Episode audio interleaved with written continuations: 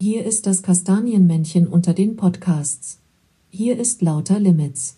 Folge 35 Das Messe-Syndrom. Und hier kommt der Mann, der es eilig hat. Tobias Osterheider. Genau so sieht's aus. Vielen Dank, Alexa, für dieses wunderbare Intro.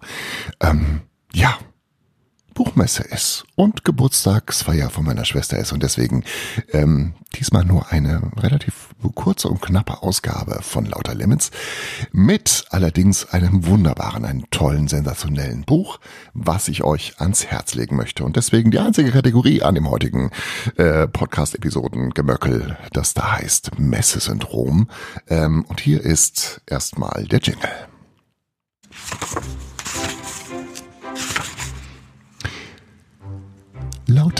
Limits liest. Der Buchtipp der Woche. Genau. Und der Buchtipp kommt frisch von der Buchmesse. Und von einer Autorin, die da heißt Annika Decker. Und die hat ein Buch geschrieben. Und das heißt Wir von der anderen Seite. Annika Decker wurde 1975 in Marburg geboren, lebt mittlerweile in Berlin als Drehbuchautorin, Regisseurin und Autorin. Und Annika Decker kennt ihr vielleicht, wenn ihr Till Schweiger Filme geguckt habt, nämlich äh, sie hat das Drehbuch geschrieben zu Kein Ohr Hasen. Und das war ihr erster großer Erfolg. Und ähm, wir von der anderen Seite ist der erste Roman, den sie geschrieben hat. Es geht um einen Menschen, der erwacht im Krankenhaus nach dem Koma und hat viel Zeit nachzudenken, kriegt vieles mit. Ähm, und es ist so eine Zäsur, die stattfindet und Dinge hinterfragen, nochmal richtig rücken, zu gucken, was ist wirklich wichtig im Leben. Mich so zu verhalten, dass andere keinen Anstoß an mir nehmen oder, ja. Was ist wirklich wichtig im Leben? Und das ist eine Frage, die man sich, glaube ich, auch wenn man nicht im Koma lag, gelegentlich mal stellen sollte. Ein sehr empfehlenswertes Buch und hier ein kleiner Einblick in das erste Kapitel. Wir von der anderen Seite. Intensivstation. Eine Krankenschwester wäscht einen ausgemergelten, blassen Körper, seift mit einem Waschlappen den Bauch und die Beine ein. Die Hüftknochen ragen aus dem Becken wie zwei Elchschaufeln. Daneben liegt eine dürre, adrige Hand. Wer ist das? Der Lappen wäscht weiter. Ich will es nicht weiter angucken und versuche mich wegzudrehen. Ich bin so verdammt steif. Ich stütze die Hand ab. Die knochigen Finger neben dem Knochenkörper bewegen sich auch. Nochmal. Und nochmal. Und dann verstehe ich. Das ist meine Hand. Ich bin das knochige Ding, das da gewaschen wird. Ich will etwas sagen, aber irgendein großer Stab steckt in meinem Hals. Kann mal jemand den Stab da rausholen? Der Lappen ist verschwunden. Anscheinend bin ich fertig gewaschen. Wie laut es hier ist und überall piepst es elektronisch. Legt man hier Leute zum Sterben hin? Ich weine. Die Düsterkeit kommt und zieht mich weg. Nach wirren Fieberträumen wache ich auf. Dieses ständige Gepiepse macht einen völlig irre. Schemenhaft nehme ich meine Eltern wahr und daneben meinen Bruder Juri, riesengroß und dürr. Sie lächeln mich an mit Tränen in den Augen, halten meine Hand. Hinter ihnen steht ein Arzt. Ich hoffe, der will mir nicht auch noch die Hand halten. Meine Haut brennt. Als ich etwas sagen will, klemmt wieder dieser komische Stab in meinem Hals. Was ist denn bloß los? Juris braune Locken flirren von den Deckenleuchten wie ein Heiligenschein um seinen Kopf. Er sieht mir in die Augen, fängt vorsichtig an zu reden. dass ich auf der Intensivstation sei, sagt er. Und noch ein bisschen schwach, aber ich solle mir keine Sorgen machen. Oh Gott, irgendwas Schreckliches muss passiert sein. Hat mir jemand etwas amputiert? Amputation ist eine meiner Urängste, das Schlimmste, was ich mir vorstellen kann. Bestimmt hat mir jemand was amputiert. Hoffentlich nur einen von den unwichtigen Fingern. Juri scheint meine Gedanken gelesen zu haben und erklärt, dass ich unversehrt sei. Es sei noch alles dran, und das Ding in meinem Hals sei ein Tubus, weil ich noch nicht selber atmen könne. Ich solle mir keine Sorgen machen, morgen käme der sowieso raus. Der Arzt im Hintergrund nickt. Es ist nur leider so, sagt mein Bruder, dass dir jemand vom Personal gestern aus Versehen die Ohren abgeschnitten hat. Wie bitte? Warum das denn? Aber ich, höre doch was. Und dann fällt bei mir der Groschen. Er hat einen Witz gemacht. Ich muss grinsen. So ein Schwachsinn. Klar habe ich Ohren. Meine Mutter schreit auf, als sie mein Lächeln sieht. Alle lachen gelöst und freuen sich wie verrückt über meine ziemlich lahme Auffassungsgabe. Das heißt dann wohl, dass ich keinen Hirnschaden habe, kriege ich noch mit. Noch nie in meinem Leben war ich so müde.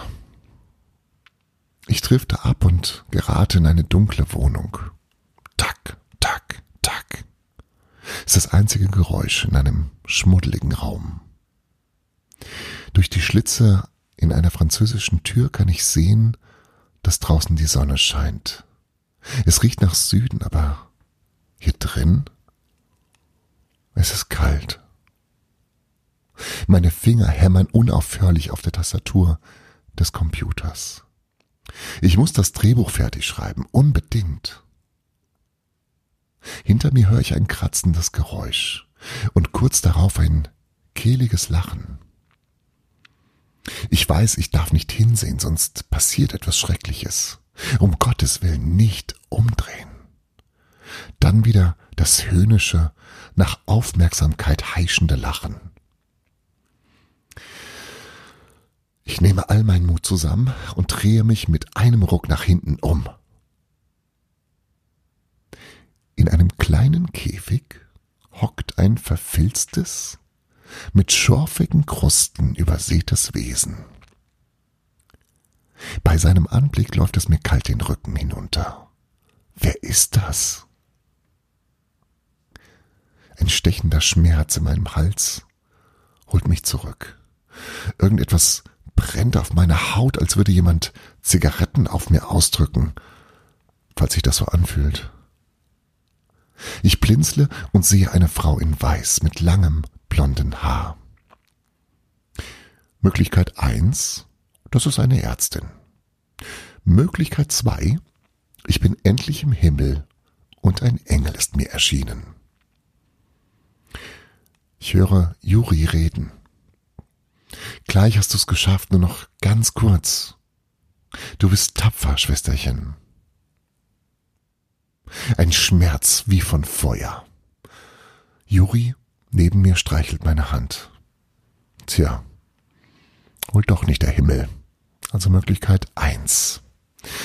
Die Ärztin, aka kein Engel, jammert. Ich komme so schlecht an der Sehne vorbei. Es flutscht immer weg.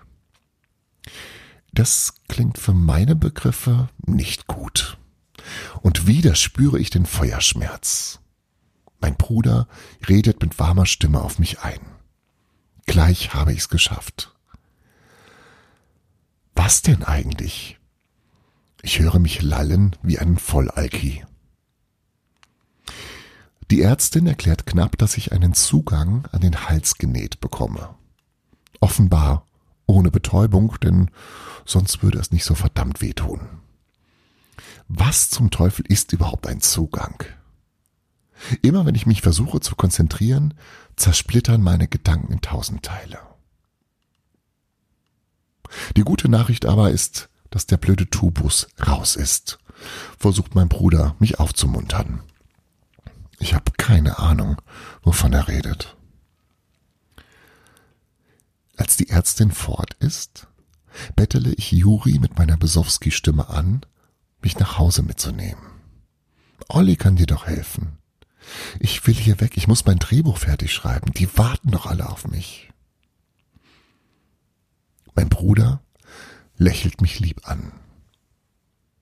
Ich bin anscheinend nicht in Berlin, wo ich wohne, sondern in der Stadt meiner Eltern. Wir wollten zusammen Weihnachten feiern.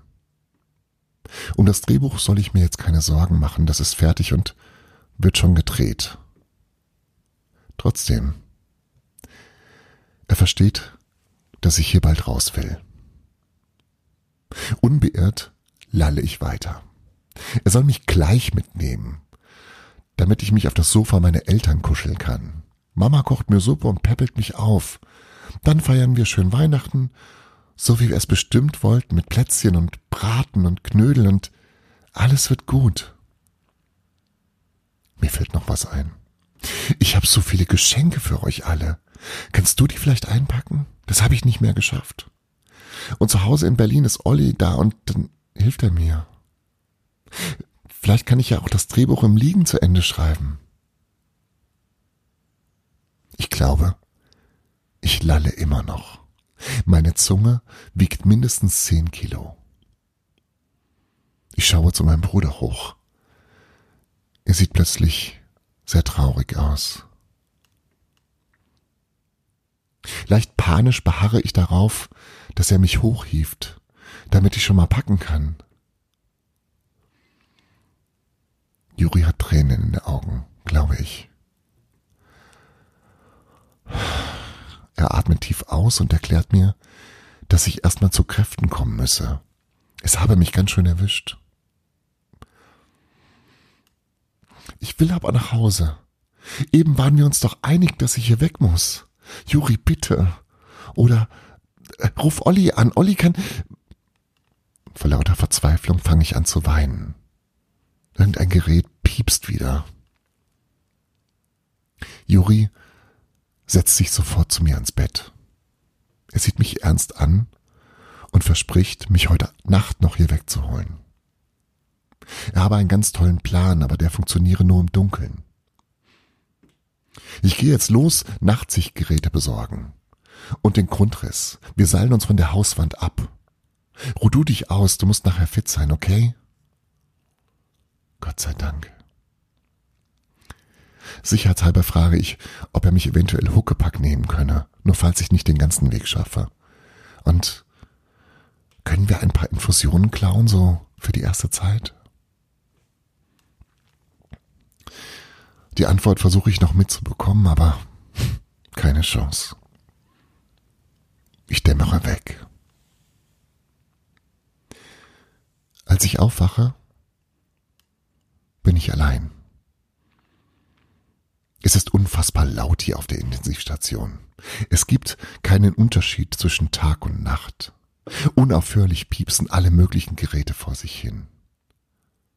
Hier und da hört man jemanden vor Schmerzen stöhnen oder schreien. Sehen kann ich niemanden, weil mein Bett mit weißen Vorhängen umzäumt ist. Es wäre ein super Setup für einen Stanley Kubrick-Film oder irgendeine Quälvariante von Big Brother. Ich bin wirr im Kopf und fühle mich fiebrig. Meine Haut ist so empfindlich. Ich würde gern wieder einschlafen, aber es geht nicht. Alles tut mir weh und umdrehen ist nicht wegen der vielen Schläuche. Ich gucke an mir herunter. Wirklich verdammt viele Schläuche. Ein paar führen unter mein Krankenhaushemd. Ich traue mich aber nicht nachzusehen, wohin genau. Am Hals sind welche mit kleinen Plastikventilen vorne dran. Das hat mir vorhin die Ärztin erklärt. Immer wieder, wenn ich herunterlinse, falle ich Idiot kurz darauf rein und freue mich, dass ich tolle neue Rasterzöpfe mit Perlen habe. Immer wieder drifte ich in erschreckend reale Albträume ab. So als müsse sich, so müssen sich Verrückte fühlen. Ich merke, dass ich anfange, Unsinn vor mich hinzuprabbeln, wie Bitte verlass mich nicht zu irgendeinem Pfleger. Aber ich kann es nicht verhindern. Danach schäme ich mich. Vorhin, gestern oder wann auch immer, war ich mir ganz sicher, dass jemand mit einer Waffe direkt hinter der Trennwand steht. Ich war der festen Überzeugung, die Klinik sei evakuiert worden, aber mich hatte man vergessen. Stundenlang muss ich starr vor Angst so dagelegen haben. Ich flüsterte immer wieder, bitte schießen Sie nicht, ich bin auf Ihrer Seite. Wieder und wieder flüsterte ich das alte Mantra für mich und den imaginären Mann mit der Pistole, was niemand bemerkte, weil niemand bei mir war und ich mich auch nicht bewegen konnte. Ich krieg gerade mal so einen Finger hoch, wenn ich es schaffe, mich zu konzentrieren. Mein Körper fühlt sich an, als hätte mich ein sehr, sehr schlechter Schreiner aus verschiedenen Teilen zusammengesetzt und irgendwann mittendrin keinen Bock mehr gehabt. Ich wünschte, ich könnte wieder einschlafen.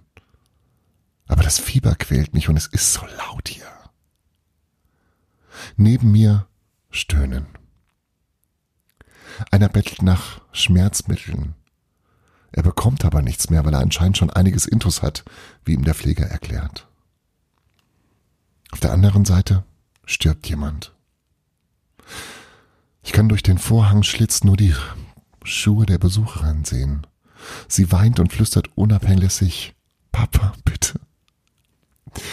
Bleib bei uns. Wir brauchen dich doch noch. Deine Enkelin braucht dich. Bitte. Bitte gib nicht auf, Papa. Keine Antwort. Sie sagt es wieder und wieder, aber nie kommt eine Antwort. Ich hoffe, dass er einfach einen Tubus im Hals hat. Jedes Mal, wenn ich kurz einschlafe und wieder aufwache, die flehende Stimme der Tochter, mit der ich fühle, ob ich will oder nicht. Nur für den Fall, dass Telepathie funktioniert, schicke ich alle meine hoffnungsvollen Gedanken rüber. Er scheint ein guter Vater zu sein, so wie seine Tochter um ihn kämpft. Am nächsten Morgen sehe ich durch den Schlitz, dass das Bett neben meinem abgezogen wird. Keine Spur mehr von der Tochter und ihrem Vater. Zum ersten Mal finde ich es leise hier. Ein Kloß steckt mir im Hals. Tot im weißen Viereck. Danach wird die Bettwäsche gewaschen, gemangelt und dann stirbt der nächste drauf. Ich muss an meinen eigenen Vater denken und daran, wie er mir gezeigt hat, wie man mit einem neuen Schweizer Messer eine Holzflöte schnitzt. Mir fällt der Tag ein, als ich meine ersten Schulhefte kaufen durfte und ein Kassierer mir falsch rausgab, der dann noch so tat, als hätte ich gelogen. Noch nie zuvor hatte ich meinen Vater wütend gesehen. Er nahm mich an der Hand und marschierte durch das ganze Kaufhaus, grenzenlos empört, dass jemand sein Kind der Lüge bezichtige. Er machte so lange Ärger, bis der Geschäftsführer kam, mir die Differenz von einer Mark fünfzig aus seinem Portemonnaie übergab und sich entschuldigte. Spätestens da war mir klar, dass mein Vater es nie zulassen würde, dass jemand mir wehtut.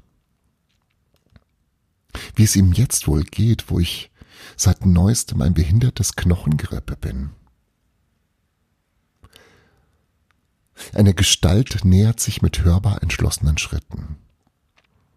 Ich bete, dass es nicht die blonde Ärztin mit der Nähnadel ist. Sie ist es nicht sondern Juri, mein Bruder. Er erzählt mir, dass unsere Eltern gestern lange da waren. Ich kann mich nicht erinnern. Ich bin so unfassbar lahm im Kopf. Das liegt vielleicht an dem Tropf, aus dem irgendetwas blassgelbes in meinen Hals läuft. Ich sollte eventuell mal fragen, womit die mich hier vollpumpen. Juri zuckt mit den Schultern. Freu dich doch. Völlig legal und ohne Dealer bekommst du hier den besten Stoff. Ich kann dir zumindest sagen, dass es etwas Gutes ist. Du siehst schon viel besser aus. Das ist doch jetzt wichtig. Und schon ist mein Interesse erloschen. Er hat recht. Im Gegensatz zu meinem ehemaligen Bettnachbarn lebe ich. Und darum geht es. Der Medikamentenwahn hat immerhin auch seine guten Seiten. Ich kneife die Augen zu und sehe ein putziges Eichhörnchen, das mir zuwinkt wie in einem Disney-Film. Hm, wie süß. Wie ist das denn hierher gekommen? Ich würde es gern mal streicheln. Moment mal, kann das überhaupt sein? Ich frage meinen Bruder, ob er sieht, was ich sehe. Ein zweifelnder Blick. Jetzt führt das Eichhörnchen einen kleinen Tanz auf. Ich sehe jubelnde kleine Fäuste. Juri lacht über meine Empörung, aber er muss mich leider enttäuschen in puncto Nager. Das sind wohl die Nachwirkungen der letzten Wochen. Ich verstehe nicht. Ich bin doch erst gestern mit dem Nierenstein hierher gekommen. Als ich den Schrecken in seinem Gesicht sehe, wird mir schlecht. Irgendein Gerät fängt grell an zu piepen. Eine Schwester schießt herein und sagte, ich solle mich beruhigen. Entschlossen drückt sie mir die Sauerstoffmaske auf Mund und Nase. Panik liegt in der Luft und ich bin Darth Vader. Juri entschuldigt sich immer wieder.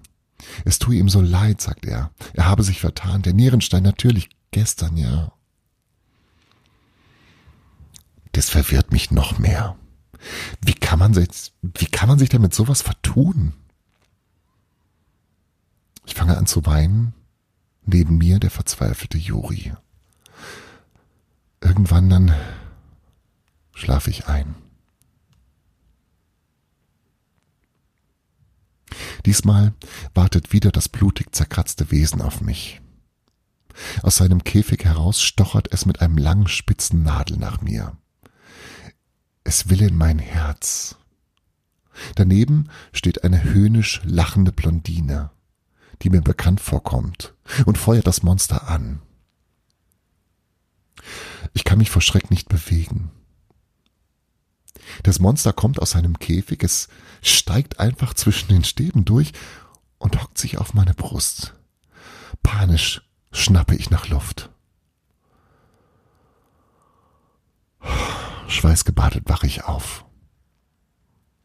Die Atemmaske darf ich auch nachts nicht absetzen. Dabei kommt es mir so vor, als würde ich darunter ersticken. Ich habe das sichere Gefühl, dass jemand neben meinem Bett steht und mich ansieht. Da ist ein kalter Hauch an meinem Bein. Es ist jemand hier. Was sagt man noch über Geister? Man darf ihnen keine Angst zeigen. Vielleicht ist es jemand, der sich von diesem Ort verabschieden will, oder will er mich holen? Mir ist unsagbar kalt. Geh bitte weg, flüstere ich unter meiner Darth Vader Maske und du kannst mich nicht mitnehmen. Hau ab. Hau ab, hau ab, hau ab. Das mache ich so lange, bis ich wieder wegnicke. Als ich aufwache, bin ich allein. Lauter Limits. What a wonderful world. Ja, ein kleiner Auszug aus dem ersten Kapitel von Annika Deckers Wir von der anderen Seite. Ähm, es ist ein wunderbares Buch. Es geht um das Leben, Krankheit, um den Tod, um das, was wirklich wichtig ist, um Humor, um Hoffnung und Vertrauen. Wunderbare Empfehlung. Ähm, Annika Decker, wir von der anderen Seite. Lest mal rein.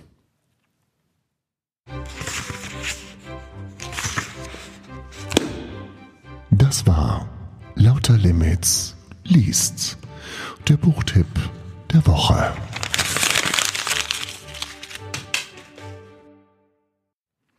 Genau, und das war das Messesyndrom, die 35. Ausgabe von Lauter Limits. Ich hoffe, es hat euch gefallen. Nächstes Mal wieder im altgewohnten Muster, heute ein bisschen kürzer. Ich dusche mich jetzt und dann gibt's was zu essen. Bis dann. Tschüss. Das war das allerletzte. Doch, für heute ist wirklich Schluss. Lauter Limits.